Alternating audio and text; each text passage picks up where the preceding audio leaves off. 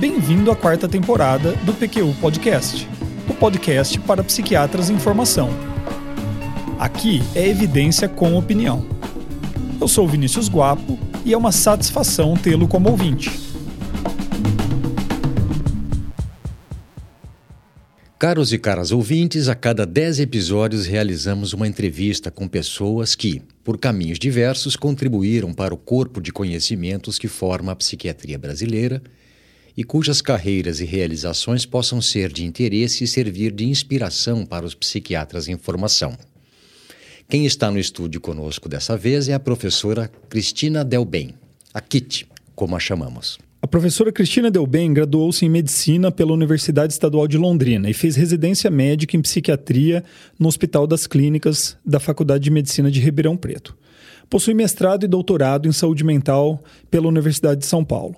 Realizou seu pós-doutorado na Universidade de Neurociências e Psiquiatria da Universidade de Manchester, Reino Unido. Atualmente é livre docente, professora associada do Departamento de Neurociências e Ciências do Comportamento da Faculdade de Medicina de Ribeirão Preto, USP, coordenadora do Serviço de Manejo Integrado de Psiquiatria de Emergência e de Intervenções Precoces dessa mesma instituição.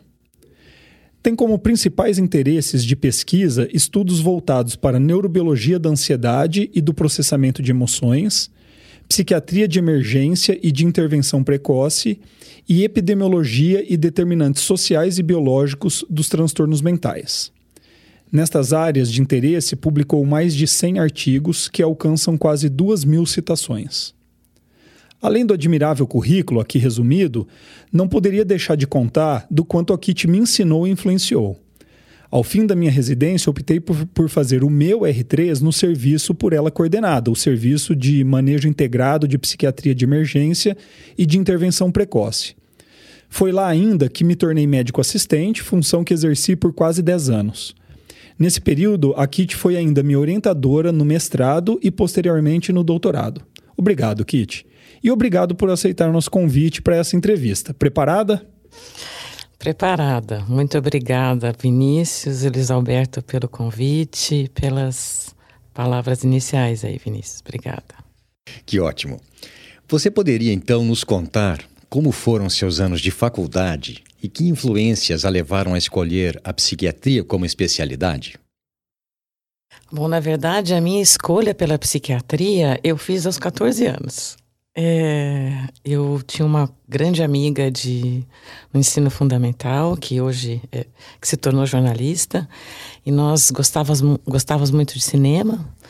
Na verdade, para a gente conseguir assistir alguns filmes, nós precisávamos fazer isso durante a semana, durante a tarde, porque muitas vezes eram filmes que não era permitida a entrada de pessoas com menos de 18 anos. E nós, eu tenho uma lembrança muito clara disso, numa sexta-feira chuvosa, que nós assistimos a Um Estranho no Ninho. Hum. E nós saímos assim, era inverno, já final da tarde, já estava escurecendo, nós estávamos indo pegar o ônibus aqui em Ribeirão Preto mesmo, ali na não me lembro o nome do cinema, mas era um cinema ali no, no centro da cidade. Eu tenho lembrança até assim da roupa que eu usava e da roupa que essa amiga usava. E que eu saindo, eu falei. É Bolinho o apelido dela. Eu falei, Bola, eu acho que eu quero ser psiquiatra na vida. e é interessante, né? Porque é um filme que fala da antipsiquiatria, né? O Estranho no Ninho. E foi um filme que me despertou interesse pela, pela área. Aí eu fiz o colégio, tinha interesse pelas áreas, assim, de relacionadas à psicologia, comportamento, mas gostava muito de matemática, pensei em engenharia também, tinha essas coisas assim. E aí decidi fazer, por fazer medicina. É, terminei o colegial, fui aprovada é, em Londrina, fui para lá e em Londrina a gente não tinha muita tradição de pesquisa. A, acho que acontece com várias escolas, né? De não ter uma carga horária de psiquiatria muito grande. Então eu tive uma outra experiência ali de participar de um projeto de pesquisa como professora, é, a professora Sandra Vargas Nunes. E, mas não tive muita experiência, muita coisa relacionada com a psiquiatria, não.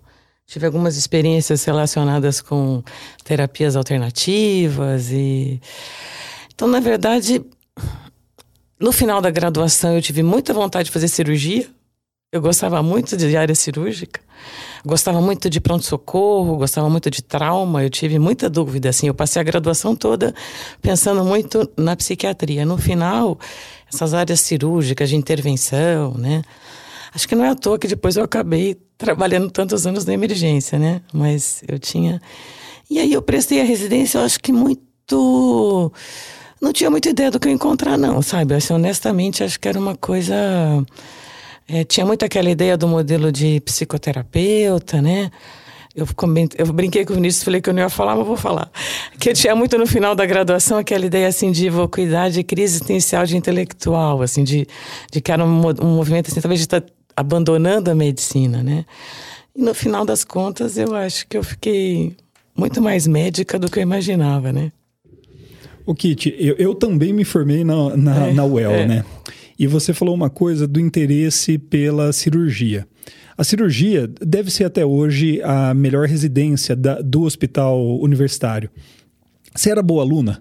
Porque, porque essa foi a impressão que eu fiquei, assim, sabe? Bons alunos, naquela época, é, em Londrina, escolhiam cirurgia, eles não escolhiam psiquiatria.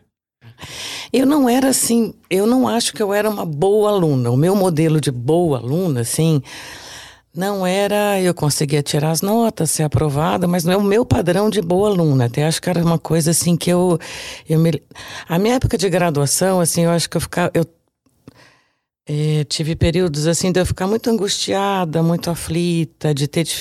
Eu me lembro, eu até eu lembro que eu eu tinha uma dificuldade de adaptação um pouco ao modelo da medicina. Eu acho que eu tinha mais amigos na, no curso de jornalismo e de arquitetura. Não que não tivesse bons amigos na medicina, sou amiga deles até hoje, mas eu acho que o, o meu perfil eu me adaptava mais com, com outras áreas, assim. Então, eu não acho que eu me dedicava como eu deveria, principalmente a parte de estudar, sabe? Assim, tirava as notas, era aprovada, fazia as coisas direitinho. É, mas eu não, nunca eu não estudei na graduação o que eu passei a estudar depois na residência, na, na pós-graduação, entendeu?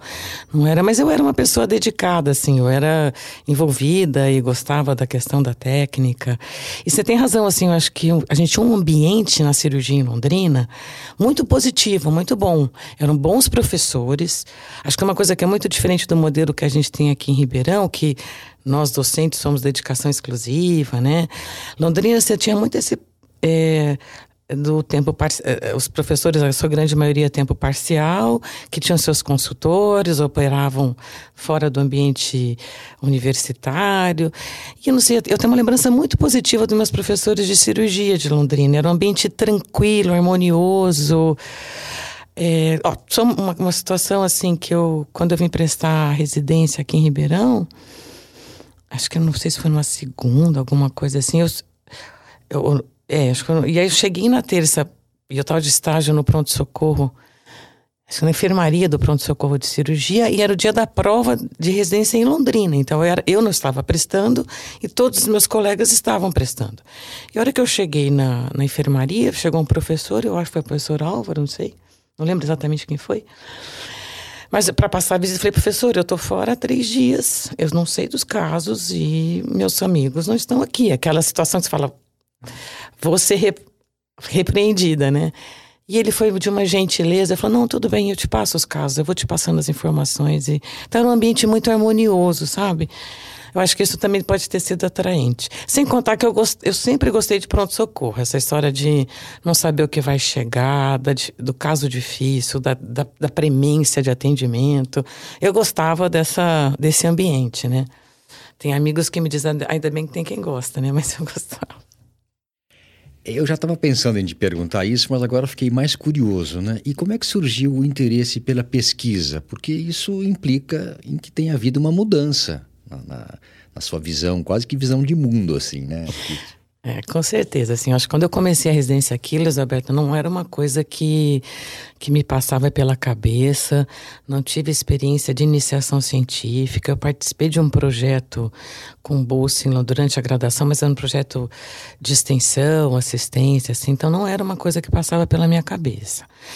Quando eu cheguei aqui em Ribeirão, acho que na, a, no, o departamento aqui, a psiquiatria, não tinha uma tradição em pesquisa, né? Era um departamento, assim, é, muito envolvido em questões assistenciais. Eu acho que a gente tinha aqui uma situação é, particular e muito favorável, que era uma residência calcada em hospital geral, com serviço como hospital dia, né, assim, ter consulta psiquiátrica em hospital geral, mas que não tinha tradição de pesquisa. A gente tinha uma influência muito grande, assim, de uma, uma vertente psicanalítica, psicodinâmica, né, melhor, que tinha várias linhas envolvidas, assim. Então a gente não tinha realmente essa... Não era... Agora, o que aconteceu, assim, na época da minha residência foi quando o departamento começou a organizar o programa de pós-graduação em saúde mental. E quem coordenava isso era o professor Cláudio Roberto Carvalho Rodrigues, junto com o professor Zuardi, a professora Sônia Loureiro, professor Unildo, eram pessoas que estavam envolvidas nessa tarefa. E é uma coisa interessante, assim, quando você pega os programas de pós-graduação da Faculdade de Medicina, boa parte deles, nós temos hoje, acho que são 24 a 25 programas, 24 programas, eu acho, hoje atualmente. Boa, a boa parte deles foram fundados no início dos anos 70. A psiquiatria não tinha um programa de pós-graduação. Quando você vê a formação do, daqueles que foram meus professores, ou na neurologia, ou fizeram em outra, em outra acho que o Cláudio, tem pessoas que fizeram na Unicamp, assim, a gente não tinha uma tradição. Então, na época da minha residência, eles estavam organizando esse programa de pós-graduação e eu acompanhei essa, esse processo. E para te dizer a verdade, assim, quando eu pensei em pós-graduação, eu não estava pensando muito em ser pesquisadora. Eu acho que eu queria ser professora, sabe? Era olhar assim. Eu, eu lembro quando eu cheguei em, em Ribeirão, eu fiquei encantada com a estrutura que a gente tinha de uma psiquiatria em hospital geral, uma psiquiatria da comunidade, né? E eu tinha o Cláudio como assim, o Cláudio foi um, uma inspiração para mim, sabe? De a preocupação que o Cláudio tinha com a formação nossa como residente. Então, assim, no meu R1, a gente, o, o, o estágio de ambulatório, assim, era tudo muito estruturado. Nós tínhamos reunião clínica todos os dias, das 11 a 1 sabe? Era assim, era um, um, serviço extremamente estruturado, uma preocupação muito grande com o ensino. O Cláudio foi presidente da comissão de graduação da Faculdade de Medicina. Então, acho que o, a, o meu primeiro movimento foi ser professora. Falei, ó, eu quero facilitar a aprendizagem, eu quero formar pessoas, eu quero fazer esse negócio legal que o Cláudio faz, sabe? E aí, quando nessa eu falo muito, né? Você faz uma pergunta, eu saio, mas tudo bem. Fique à vontade, não. é, quando o Cláudio. Quando tava, e o Cláudio estava capitaneando essa, essa organização do, do programa de pós-graduação. Então, uma coisa que era muito interessante, que, aí, é que eles estavam muito animados, os professores, e, e, foi. E era uma abordagem multidisciplinar, que era uma coisa. Hoje, a hora que você vê os programas de pós-graduação, hoje é muito comum esse discurso do interdisciplinar, multidisciplinar. E isso foi a ideia do embrião do nosso programa, que nós aqui, nós três, fomos formados nele, né? Mas tem uma coisa que depois, assim, acho que porque eu fui coordenadora de pós muito tempo, então você acaba é, prestando atenção. A proposta na época era muito mais um curso profissionalizante, sabe? Não tinha muito essa pegada do que era pós-graduação e do que estava por vir, né? Porque logo depois teve essa. Se quiser, depois eu comento sobre essa avaliação de pós-graduação, essas coisas que eu. esse envolvimento com a, com a, com a organização de pós-graduação. Então, e aí a gente. Eu entrei nessa. Eu, nós, acho que é, você também, o Luiz também, né? Nós somos das primeiras turmas Sim, desse programa de pós-graduação. Cláudio juntos no, no, mestrado, né? É, é. Me lembro de ter feito duplo, discutir com você as técnicas de, de dar aula. E era tudo. uma disciplina de didática, Exatamente, né? Que era justamente o perfil do Cláudio. Disso, é. É. e que era o que o Cláudio mais se dedicava a tudo. Então, então, eu acho que é isso, assim, não era uma ideia é isso que eu falo assim, eu não tive um planejamento. A gente vê isso hoje em dia, né? Alunos que conseguem, desde muito cedo, conseguir pensar o que vai fazer, para onde vai, quero fazer pós-graduação, quero fazer carreira acadêmica. Eu acho que era muito esses encantamentos, assim, de. Acho que eu tenho um perfil mais passional mesmo. Acho que as coisas na vida eu vou resolvendo meio na. O que me comove, o que me emociona, assim. Então, acho que essa é uma das coisas. Assim, a pós-graduação passou por isso. Eu quero eu quero ser parecida com esse cara legal que eu tô vendo aqui, com esse professor fantástico, que até hoje eu tenho uma gratidão enorme pelo Cláudio, acho que é isso. Ainda assim, Kit, é, houve ali em algum momento você foi exposta então à pesquisa e, e descobriu que aquilo, que, que, a pesquisa ia ser algo importante na sua carreira uhum. e tudo mais. Eu queria saber um pouco desses primórdios. E também, assim, porque fica muito claro na sua produção três linhas distintas de pesquisa: a neurobiologia da ansiedade, do processamento de emoções, a psiquiatria de emergência e de intervenção precoce e a epidemiologia de determinantes dos transtornos mentais. Você consegue, olhando agora em perspectiva, trilhar o caminho de, dessa história? Qual, qual é a história de cada uma delas? Então, assim, ó, é, o mestrado, quando eu comecei o mestrado, eu sempre brinco assim, eu falo, meu mestrado foi movido por angústia. Porque o, tema do meu mestrado, né? Porque como eu comentei rapidamente antes, assim, a nossa escola tinha uma tradição grande assim de conceitos psicodinâmicos, né? E aí a gente acabava usando conceitos e critérios diagnósticos muito particulares, às vezes coisas locais que eu não conseguia. A hora que eu tava, que eu ia cotejar isso com o livro texto, tinha coisas que eram muito próprias, né? Então eu, eu, eu vi uma influência muito grande de conceitos psicodinâmicos na elaboração do diagnóstico clínico, né?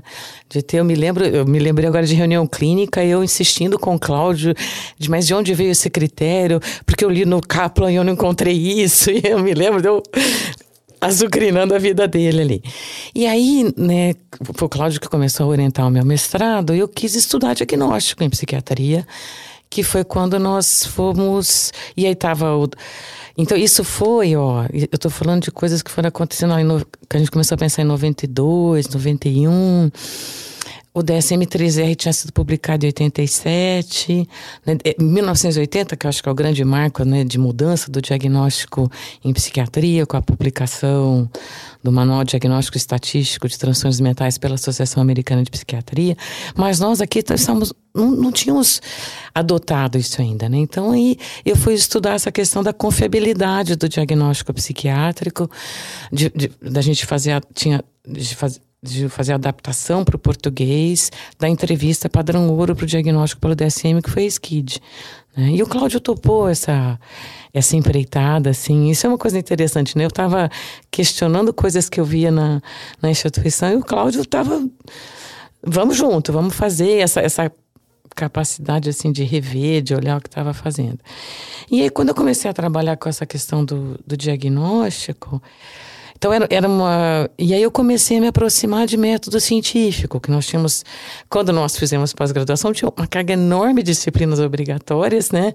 E que você tinha muito mais do que a gente faz hoje em dia, e você tinha você tinha que entrar nesse contato com metodologia científica e eu e aí foi um encantamento para mim assim de você começar de, dessa questão assim, de você abordar os, os conceitos, as ideias, assim, por meio de hipótese, de controle, né, de, de, de, de controle de variáveis, de, é, no final das contas é controle dos seus desejos, né, de você como cientista, você tem que estar o tempo todo se policiando para não ser traído pelas suas próprias expectativas, pelos seus preconceitos.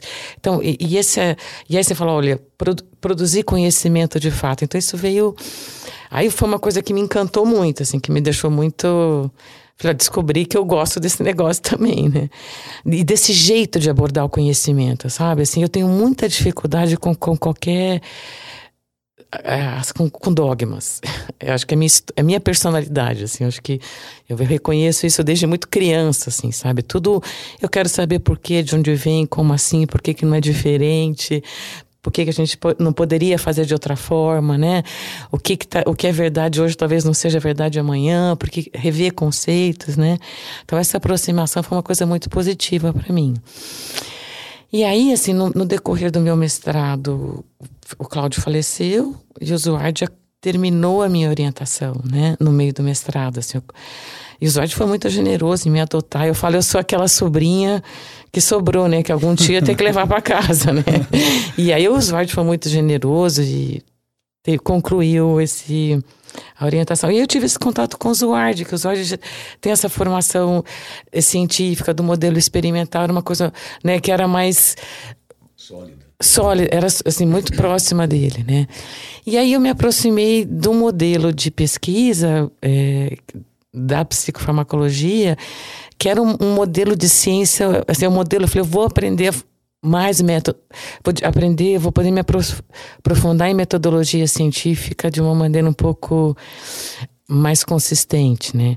E foi aí que eu fiz, eu fiz essa que aí eu fui me aproximando do, do professor Greff também, né, nesse né, e da, da linha de da linha de pesquisa. E a hora que você, então assim, eu tive essa aproximação, eu falei, ah, tem uma teoria, você tem hipótese. Então acho que eu fiz um, um caminho no meu, eu mudei de tema do mestrado para o doutorado, muito nessa por essa questão, assim, olha, pela questão do método científico, sabe? O que, que eu vou poder aprender agora e, e aí poder trabalhar assim com, com cientistas fantásticos, né? Que Sim. nós tivemos a chance de, de conhecer. Então, aí eu entrei para essa...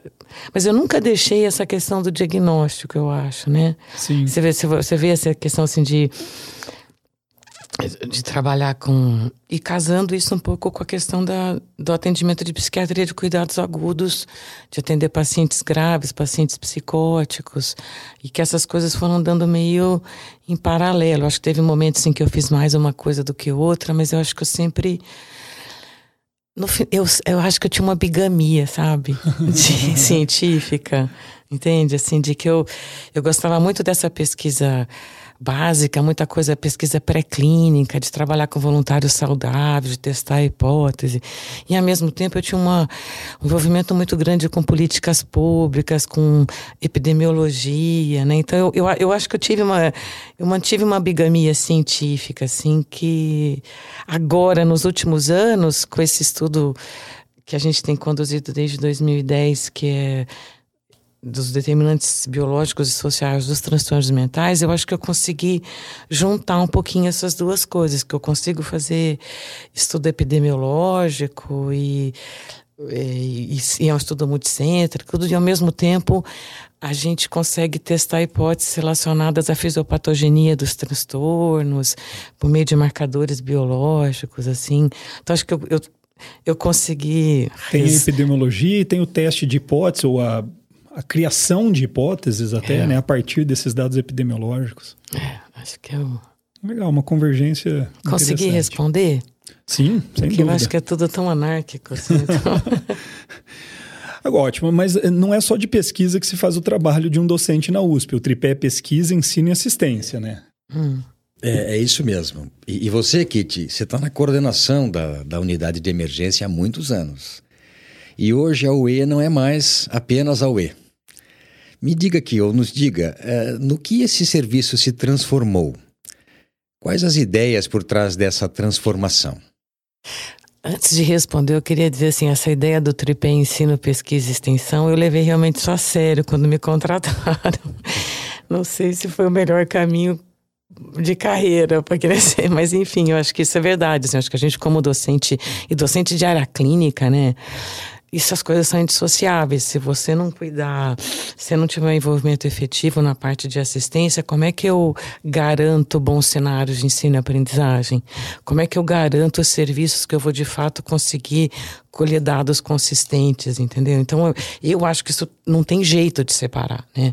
Você precisa fazer essas coisas. E foi nesse sentido que eu fiz esse investimento grande na psiquiatria da unidade de emergência, né? Eu falei, olha quando, quando eu, eu, fui médica assistente lá antes de ser docente, né? Eu trabalhei lá três anos como médica assistente. Na época que eu fui aprovada, eu estava no mestrado e o Cláudio é, falou: Mas você vai assumir a psiquiatria da UE? Eu falei: Até o professor achava que aquilo era. Um...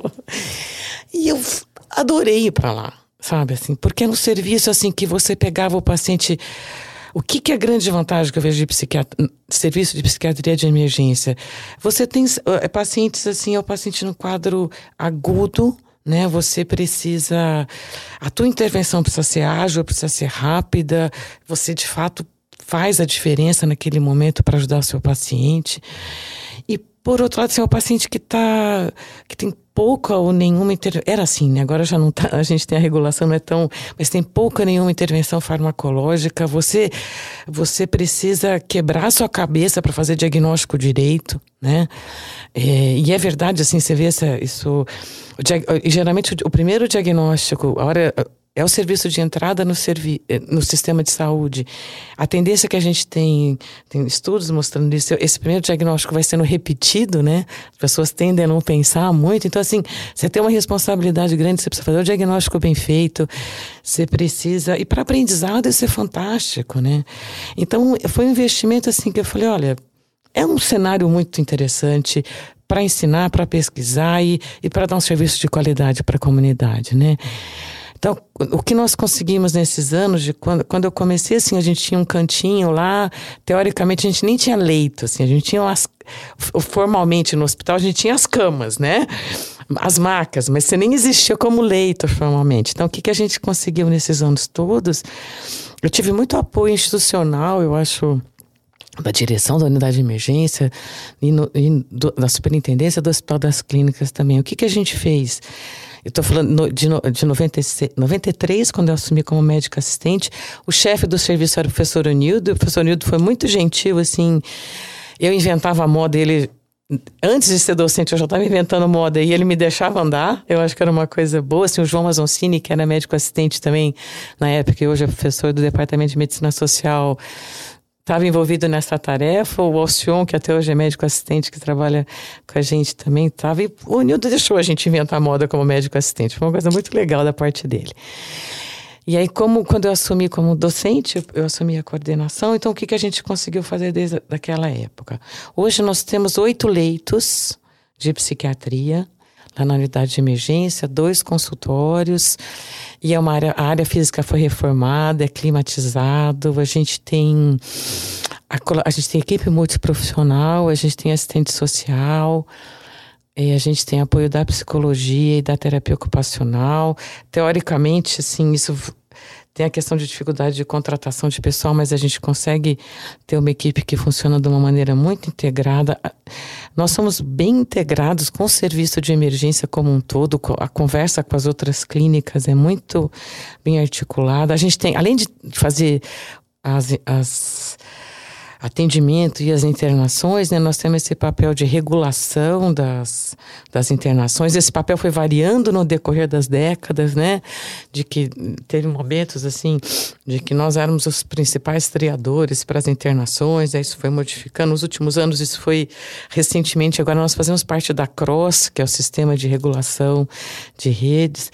Nós temos um papel ali dentro da unidade de emergência, nós somos a interconsulta psiquiátrica para todas as outras. Então, além de fazer internação, você tem esse serviço de, de de interconsulta. Nós temos estágio do, do, pessoal de medicina de família e comunidade que passa de, no serviço regularmente. Eu acho que isso é um papel muito importante, né? Formação de psiquiatria para o não psiquiatra, para quem vai fazer atenção primária e secundária. Eu acho que nós temos que. É um papel muito importante que a gente tem.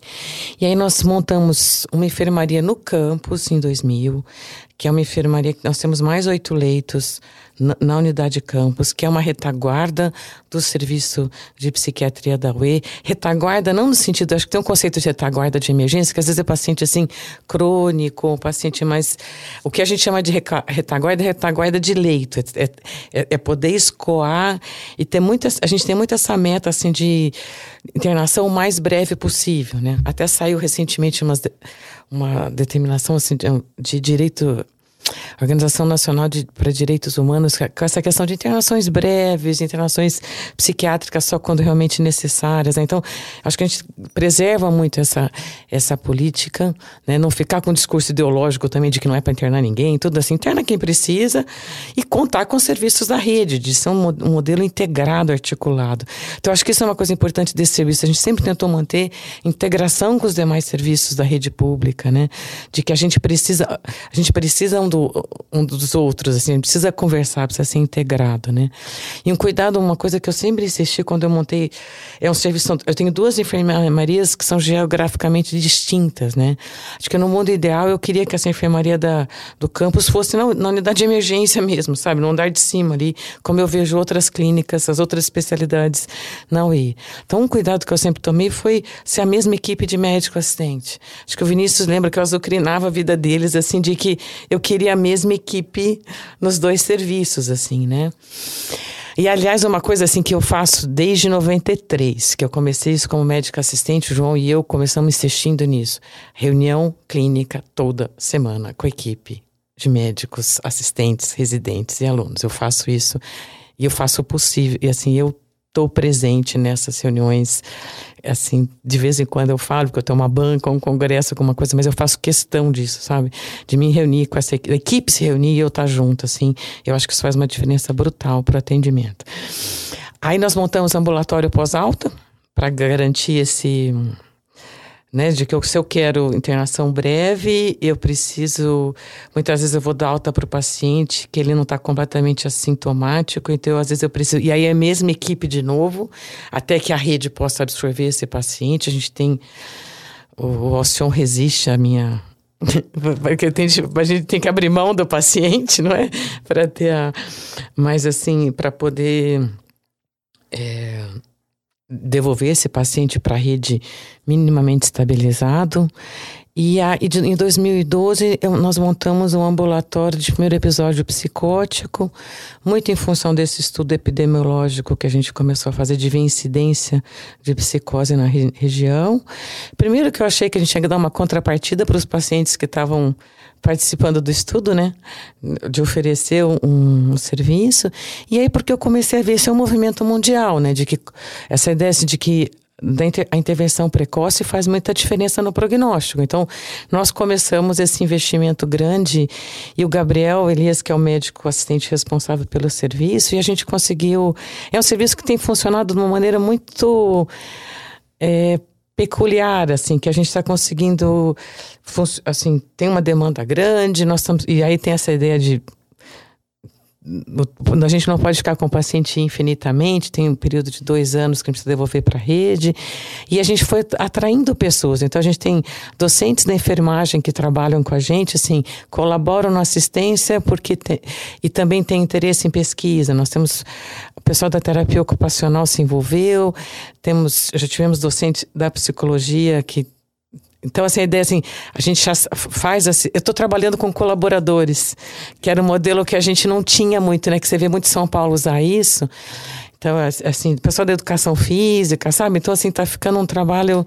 Esse ambulatório tá meio nossa menina dos olhos agora, tá funcionando super bem, tá bem legal. É, você, você tem essa característica, né, Kitty? Você é muito intensa, né? Eu vou te fazer uma pergunta difícil. Se você conseguiria identificar nesse processo a maior alegria? Eu acho que são meus alunos. É, assim, sabe? Tipo Sim. Vinícius, acho que é isso, assim. Que Foi quem, quem eu ajudei a formar, sabe? Eu acho que é o que mais me. É. E aí, eu, ia, eu vou te perguntar também sobre a maior dificuldade. Porque o que você está falando, o que você nos descreveu, assim, de uma maneira sucinta e até didática, é, é de uma complexidade, assim, quase que difícil de, de, de abarcar, né? O, o, fato de você estar à frente de um serviço tão crítico para o funcionamento da, da rede como um todo, né? E os aprimoramentos que você fez no sentido de que isso de fato fosse eficaz. Então, a interna a, o recebimento na unidade de emergência, a enfermaria de internação breve, o ambulatório pós-alta, para que depois, de fato, o, a pessoa fosse reintegrada à rede. Qual talvez tenha sido a maior dificuldade? Nossa, é. Ó. Talvez. Nós da psiquiatria e da saúde mental, eu acho que muitas vezes, assim, nós. Até acho que pela história da psiquiatria, da gente. Acho que nós viramos especialidade médica um pouco mais tarde que as outras, sabe? E eu acho que muitas vezes assim, se encontrava muita resistência, muito tem um estigma, o preconceito com a doença mental, aquela ideia né, de que o que, que a psiquiatria está fazendo no hospital geral, aquele modelo do manicômio e tudo, né?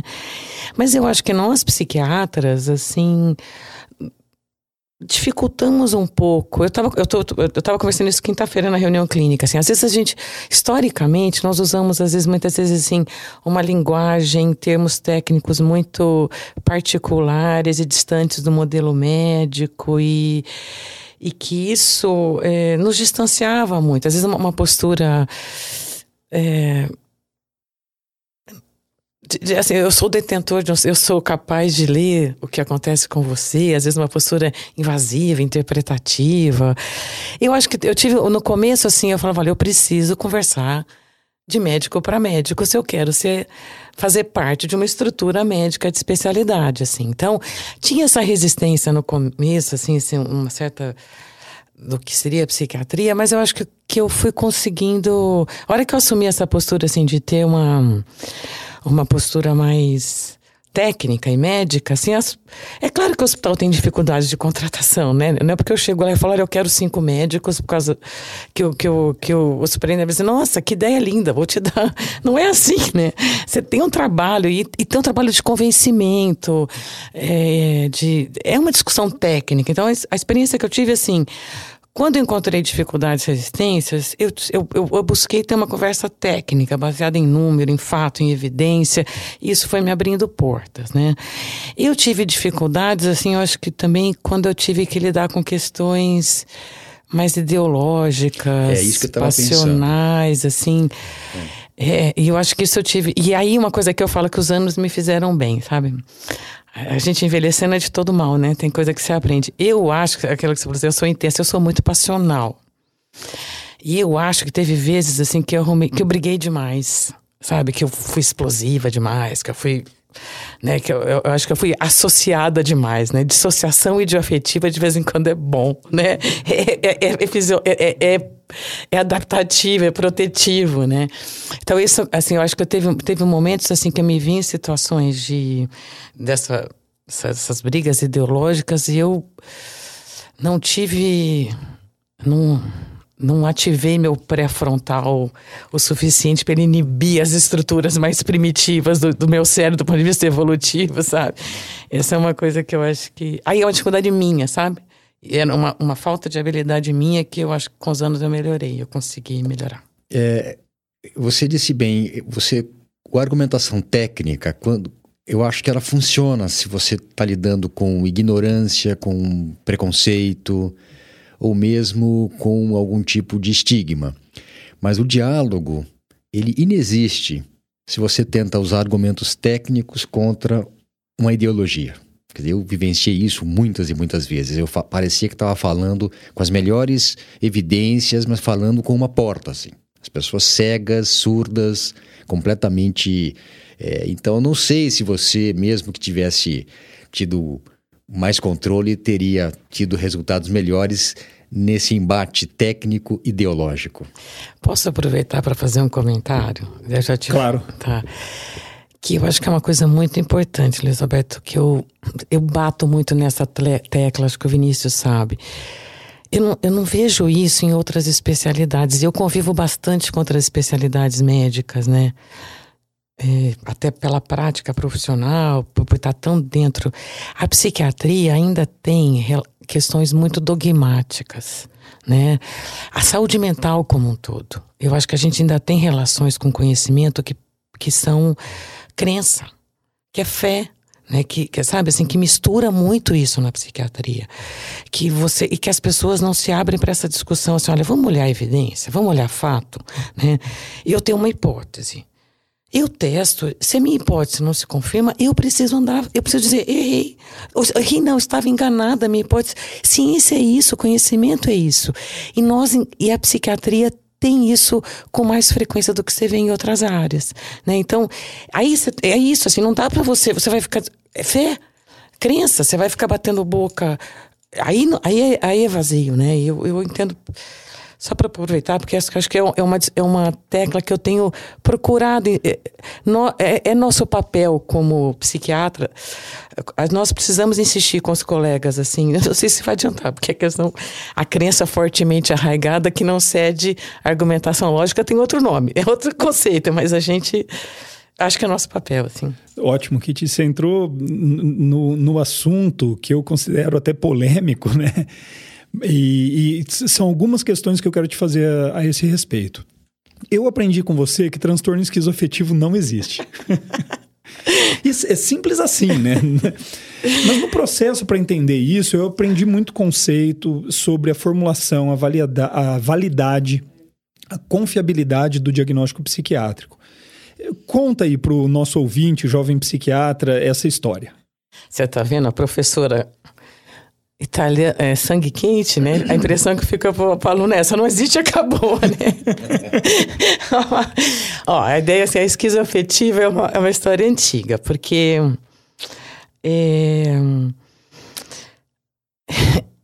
eu ficava muito angustiada durante a minha residência, porque era um conceito que era muito usado, e cada supervisor usava critérios diagnósticos. Era, era, era, a categoria que eu via mais discordância entre os meus supervisores e, e mais heterogeneidade no. Então, talvez esse foi o primeiro artigo que eu publiquei na vida, na revista Medicina em 93, é sobre os critérios diagnósticos de esquizoafetiva. E aí, assim. Aí quando você vai ver os estudos internacionais que, que, que, olhar, que vinham a questão da confiabilidade, da validade do diagnóstico de esquizoafetiva, ele era o diagnóstico menos consistente. Era o diagnóstico que você tinha menor concordância entre os observadores, era o diagnóstico que você tinha menor estabilidade do diagnóstico. Mas aí, assim, eu acho que essa coisa assim, as pessoas eram muito Aí eu acho que eu tinha que fazer um contraponto, porque era uma coisa. É, é, as pessoas eram muito convictas, né, de, de ter, e era um diagnóstico utilizado. Então eu ficava, eu, eu, era uma coisa. E eu tinha uma impressão também, assim, que falava assim: é meio. Eu não preciso pensar muito, entendeu? Eu não tenho que fazer diagnóstico diferencial. Eu falei esquizoafetiva, se falar que. Se depois se confirmar a esquizofrenia eu não estava errado, se for para o transtorno de humor não estava errado, aí eu ficava, falando, não, tem que pensar, tem que pensar, né? Então, assim, era muito por essa questão da, da da, da questão dos estudos mostrando que a confiabilidade era baixa, a estabilidade era baixa, então eu insistia muito assim, ó, se for para fazer esse diagnóstico, você tem que estar muito certo, porque ele é um diagnóstico de exclusão, né? Porque ele é um diagnóstico frágil, essas coisas assim, de ter e, pra, e assim, até que eu acho que eu continuo achando que é um diagnóstico frágil. Talvez eu tenha perdido um pouco a, a confiança na robustez dos demais diagnósticos, entendeu? Entendi. Entendeu? Talvez seja isso. Eu não sou eu não sou tão convicta como eu era antes é. com relação aos outros, entendeu? Interessante. É. Ô, Kit, e, e, agora me tira uma dúvida que eu nunca tive a chance de te perguntar mesmo assim, porque porque veja bem, não era só a sua opinião né? Assim, você esteve bem acompanhada. Tem uma história do Robin Murray. É, Murray. Né? Ai, Murray, que eu adoro. Que daí você conta o que, que é, qual a frase dele também. E que apoia essa ideia, né? Assim, da, da, da pouca confiabilidade e talvez validade também desse diagnóstico. Mas o que eu não tive a chance de te perguntar é assim: ter coordenado, estar coordenando um projeto sobre o primeiro episódio psicótico, o STREAM, que é ligado ao EUJ lá, que é um grupo de pesquisadores europeus, principalmente, mudou de alguma forma a sua visão sobre esse diagnóstico, assim, sobre essas questões? Legal. Só aproveitar esse comentário do Robin Murray, que eu acho que foi em 2004 que eu estava num congresso, congresso do Colégio Europeu de, Neuro, de Neuropsicofarmacologia e eu fui ver uma palestra do Robin Murray eu não sei que idade que ele está agora, mas mais de 70 já faz tempo, né, Luiz? É. Não é. E ele, ele é, um, é Sir, né? Sir Robin Murray. Ele é uma referência mundial para a gente na psiquiatria e ele muito ativo, muito produtivo. E ele é um dos líderes desse estudo multicêntrico que a gente participa. E eu fui assistir uma aula dele sobre diagnóstico, era para ver o Robin Murray. E no final, hora que ele falou da esquizoafetiva, ele falou assim: é como se a gente dissesse, desse o diagnóstico de diabetes reumatoide. eu ganhei o congresso, né? Eu enlouqueci todo mundo. O Robin Murray fala. Então, eu estou com. então, toda vez que eles viram diabetes reumatoide, então, é, eu adoro, gosto muito dessa história. O que, que essa experiência me deu? Foi muito legal também me aproximar, porque é um grupo, são 16 centros na Europa e nós aqui, a nossa região de Ribeirão Preto. Então, os europeus são um jeito um pouco diferente de pensar diagnóstico do, do modelo americano, que é o DSM, essa influência toda que a gente tem, né? De ter. E aí foi muito interessante, é, é, é eles acabam tendo é, essa ideia de essa essa isso que eu brinquei eu falei eu não estou mais tão convencida dessa cisão que nós fizemos sabe do que, que da, da, da esquizofrenia e da, da da psicose maníaco-depressiva, do transtorno de humor. Eles tratam isso de uma maneira né, é mais permeável e até a gente te, teve um estudo que a gente fez de ver a, os fatores e fica uma coisa pensar uma coisa mais transdiagnóstica, assim, que seja. Eu vou te falar o que, que eu penso, tá? O que, que eu acho, assim, eu acho que nós avançamos muito no diagnóstico em psiquiatria o DSM é um marco na nossa vida, fez uma diferença enorme para a nossa prática profissional, né?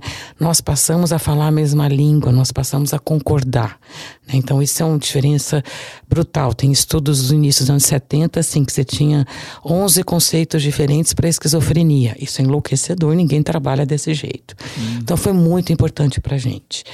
E eu acho que nós chegamos num ponto que nós fazemos diagnósticos sindrômicos e que talvez é, nós tenhamos entidades, condições sobrepostas que nós ainda não estamos conseguindo separar.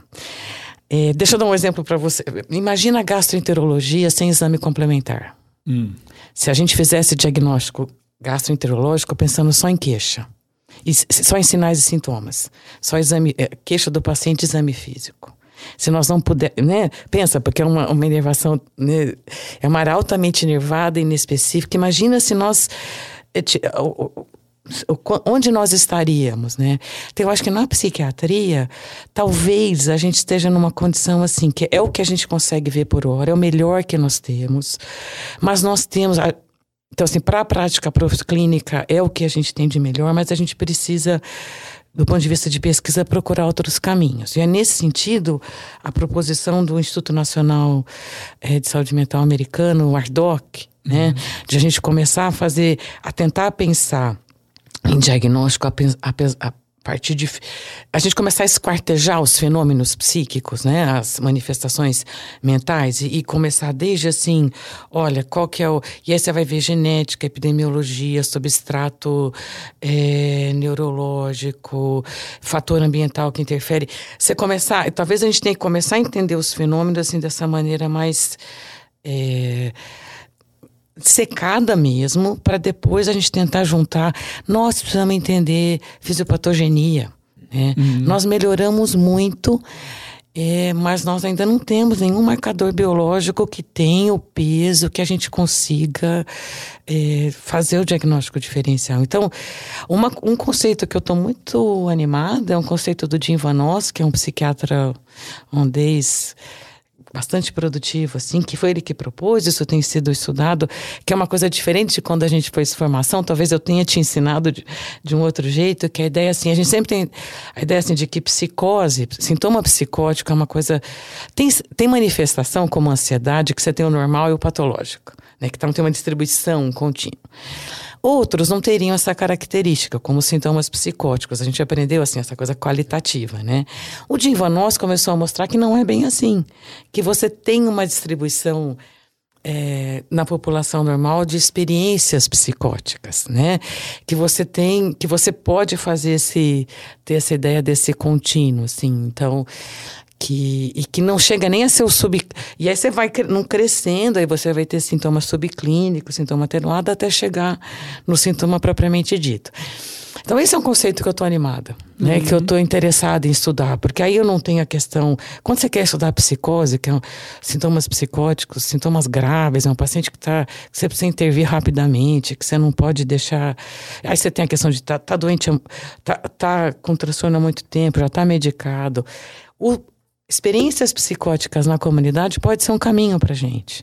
Porque é um indivíduo, né? Como a gente Sim. estudou, Luiz Alberto e eu trabalhamos né, no doutorado com coisas parecidas, como a gente conseguia lá fazer modelo com voluntário saudável, né? O paciente com pânico não medicado, que a gente punha conversar, tentava conversar com os resultados que eram obtidos em animais, talvez essas experiências tipo psicóticas sejam um caminho, sabe?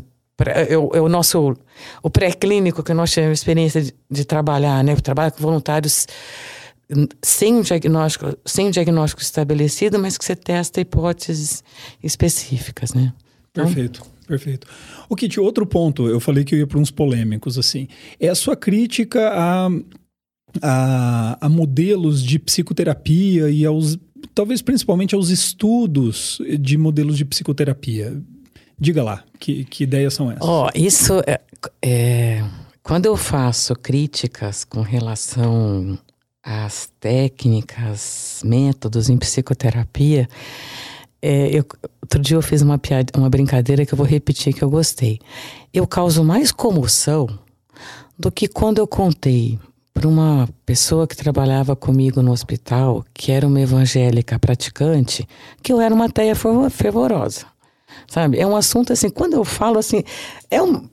Eu, porque eu acho que nós temos relações dogmáticas com isso, né?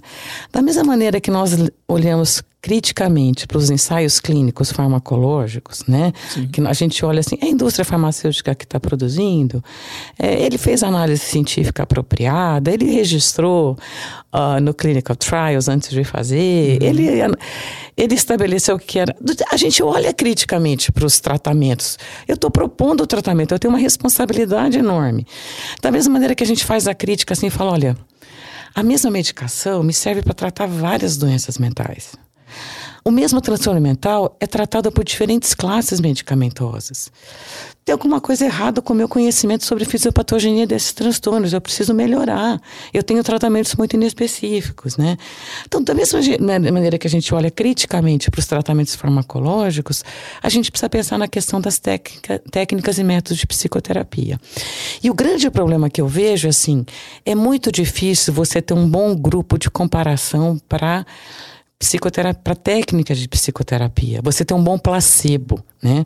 Você precisa ser muito cuidadoso e você precisa quebrar muito a sua cabeça, assim, eh, se você quer me mostrar que um determinado tratamento psicoterápico é efetivo, você tem que quebrar muito a sua cabeça, me dar um bom grupo de comparação.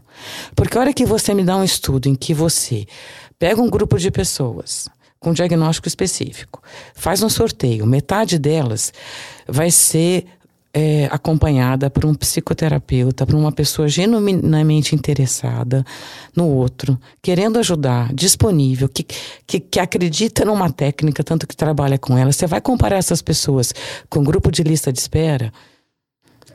Isso, isso, é um problema metodológico enorme, né? É claro que eu, que estou encontrando semanalmente uma pessoa que está interessada em mim, que quer conversar comigo, vou melhorar né? Podia ser um psicólogo, podia ser um padre, podia ser um a, a, a, manicure, manicure. Esse é um exemplo teu. A manicure é, meu, é o meu exemplo. Você esqueceu. Ele me lembrou aqui agora, né? Eu falo, gente, assim, olha o trabalho que ainda, ainda faz o grooming, né? Fica de, Vocês já viram? Eu vou falar eu, as minhas digressões, desculpas, mas animal tem muito isso, né? Que é o, é o que eu não sei como é que eu traduzo grooming, eu não sei. É. são os comportamentos de alto. É você alto é catar piolho. É, é, isso aí. Você é. fica ali um catando piolho do outro, um cutucando, que isso é um, é, é um, link, é um link social é, muito grande, né? E estabelece as hierarquias, os, os faz os, são os apaziguamentos, os, os acordos sociais, né? E tem um, um biólogo que fala o grooming humano é fazer unha no cabeleireiro, massagem, entendeu? Então, essa é uma questão que eu acho que é muito importante quando a gente pensa assim é, o encontro de pessoas, ele é promotor de saúde, né? Se eu quero fazer algo que é técnico, que eu vou vai ter um preço, vai ter um custo, eu, tô, eu tenho uma responsabilidade, é uma questão ética, eu preciso mostrar que isso de fato funciona. Perfeito. Eu falo muito, né? tá, tá, tamo indo bem, Kit. É, Agora, Kit, falando especificamente da psiquiatria, o que, que um jovem médico precisa saber para se tornar psiquiatra? Que conhecimentos, habilidades são essenciais, na sua opinião? Hoje em dia, gostar muito de estudar, né? Porque. Boa, é um bom começo. é, eu, eu, tenho dito isso. Até uma coisa assim: é, a formação médica mudou muito, né, Vinícius? Assim, eu falo, é verdade isso, assim, eu falo isso para os residentes. Estou brincando com você, eu falo, eu, eu, é, eu gosto de dizer assim, professor não ensina, facilita a aprendizagem, né? É, é uma coisa ativa, né? Eu, eu não quero esse modelo passivo não é bom o aluno tem que ter autonomia né eu, eu brinco com os residentes assim se eu falo você me, me diz uma coisa que eu posso que eu tenho que eu posso te facilitar a aprendizagem, uma habilidade que eu quero que você desenvolva, que você aprenda a ler criticamente artigo científico, material didático, que você saiba discriminar o que, que é um dado de fato, é um conhecimento de fato produzido com rigor metodológico de uma coisa que é opinião, que é especulação, que é dogma, que é fé, sabe? Eu acho que isso é fundamental, porque o avanço do conhecimento é exponencial. Você, nós nunca vamos. Acabou aquele modelo que você faz uma aula expositiva e aquilo vai valer por alguns anos. Acabou, né? Então, o bom aluno é o aluno que é, que pensa, que né? Aquela coisa, o aluno traz o paper que você não leu ainda. Esse é o sonho de consumo de professor, né?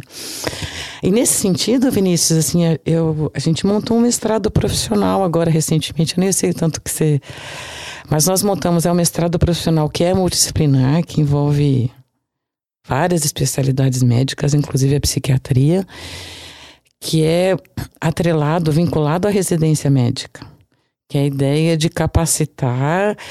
o mestrado profissional, assim, ele difere, ele tem um embasamento de metodologia científica que a gente vê no acadêmico, mas ele é muito mais voltado para responder questões da prática, da, eh, da prática clínica, profissional, né? A pergunta vem da do, do, mercado, da realidade, do contexto, né? Isso vale.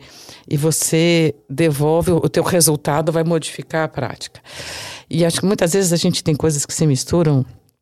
E a gente montou um mestrado profissional pensando muito nisso, de, que, de colocar no mercado médicos é, que saibam refletir, que saibam criticar a prática clínica e propor modificações nela, né?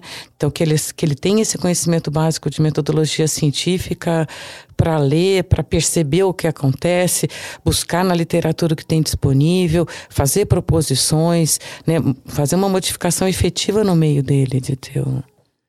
Você levou adiante que tinha uma coisa que eu me lembro de Cláudio falar na época em que nós estávamos lá começando, ele dizia: olha, o professor não é o professor que ensina, é o aluno que aprende. Isso. O que, é. que você tem que. Quais seria. Como é que você poderia facilitar esse processo? E mais recentemente as, as ideias, a ideia tem a ver com o seguinte, com aulas, com interações. São aqueles momentos em que o, o, o jovem em formação ele entende. Ele, olha, eu entendi, mas ele vai aprender estudando. Não tem outra maneira dele aprender as coisas. Não vai ser só conversando, só escutando de orelhada. Então ele entende algumas coisas, entende um conceito, entende uma, um espírito, entende uma, uma escola, uma filosofia. Mas ele vai aprender sobre aquilo estudando, que é o que você disse. Eu acho que você, você também tem essa característica. Você é muito precisa e sintética em alguns. Você Poderíamos tem... ficar aqui falando, mas é, é estudar. E, e, é e tem, tem uma pirâmide de, de, de conhecimento, que eu nunca me lembro o nome, eu já vi que já tem mais de um nome.